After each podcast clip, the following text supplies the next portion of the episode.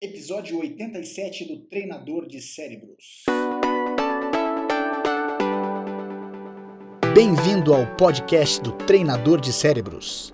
Eu sou Diogo Oliveira e todas as semanas trago informações para treinar a sua mente e te preparar para qualquer desafio. Obrigado por passar alguns minutos comigo. Vamos começar a treinar.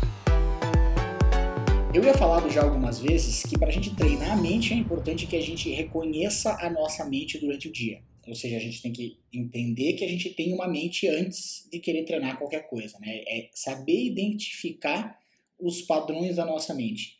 É, outra coisa que é importante a gente fazer é a gente conseguir também entender qual é o nosso estado de espírito. Se o nosso estado de espírito está ruim, ou seja, a gente está nervoso, a gente está triste, a gente está com medo, todos os nossos pensamentos estão contaminados.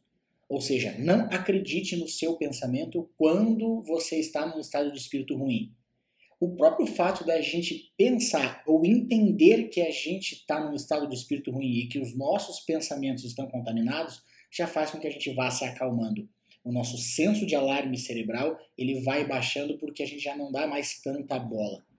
Muito do nosso estresse se dá devido à história que a gente conta para nós mesmos na nossa cabeça a gente vai interpretando as coisas e aí a gente vai aumentando as nossas emoções e vai deixando o nosso estado de espírito um pouco ruim.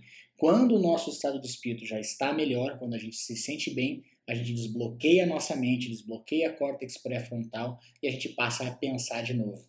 Agora, outra coisa que é muito importante é também a gente entender então que se nós estamos pensando e causando problemas, é importante que a gente entenda também que o nosso pensamento é o que está fazendo tudo isso aí. Ou seja, nós temos que aprender daí a diferenciar o que é fato do que é interpretação. Eu gosto muito dos filmes do Sherlock Holmes, quando ele começa a, ele tem algum desafio e ele sempre fala, ok, vamos aos fatos. E é importante que a gente entenda isso, vamos aos fatos.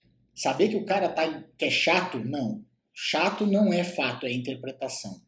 Ah, eu estou com dificuldade, é muito difícil. Difícil é interpretação, não é fato. Fato ele é mais objetivo. Se a gente não conseguir explicar isso para uma plateia de 500 pessoas da mesma forma, sendo que cada um vai pensar de forma diferente, então nós estamos tendo uma interpretação. Saber quais são os fatos das interpretações é, é importante para a gente poder começar a dar o passo. Ou seja, para treinar nossa mente é importante que a gente reconheça que a gente tem uma mente. Reconhecer que nós pensamos e não passar o dia inteiro é, envolvido nas coisas sem saber o que a gente quer. O segundo é entender o nosso estado de espírito. Se o nosso estado de espírito está ruim, nós estamos com o pensamento contaminado, a história que a gente está contando para nós mesmos está contaminando cada vez mais os nossos pensamentos, e aí a gente não consegue resolver nada. A gente não pode usar uma mente doente para tratar ela mesma. Ou seja, temos que primeiro interromper esse padrão. Pare, Vá focar em coisas diferentes. Foque em algo fora de você. Reduza os pensamentos.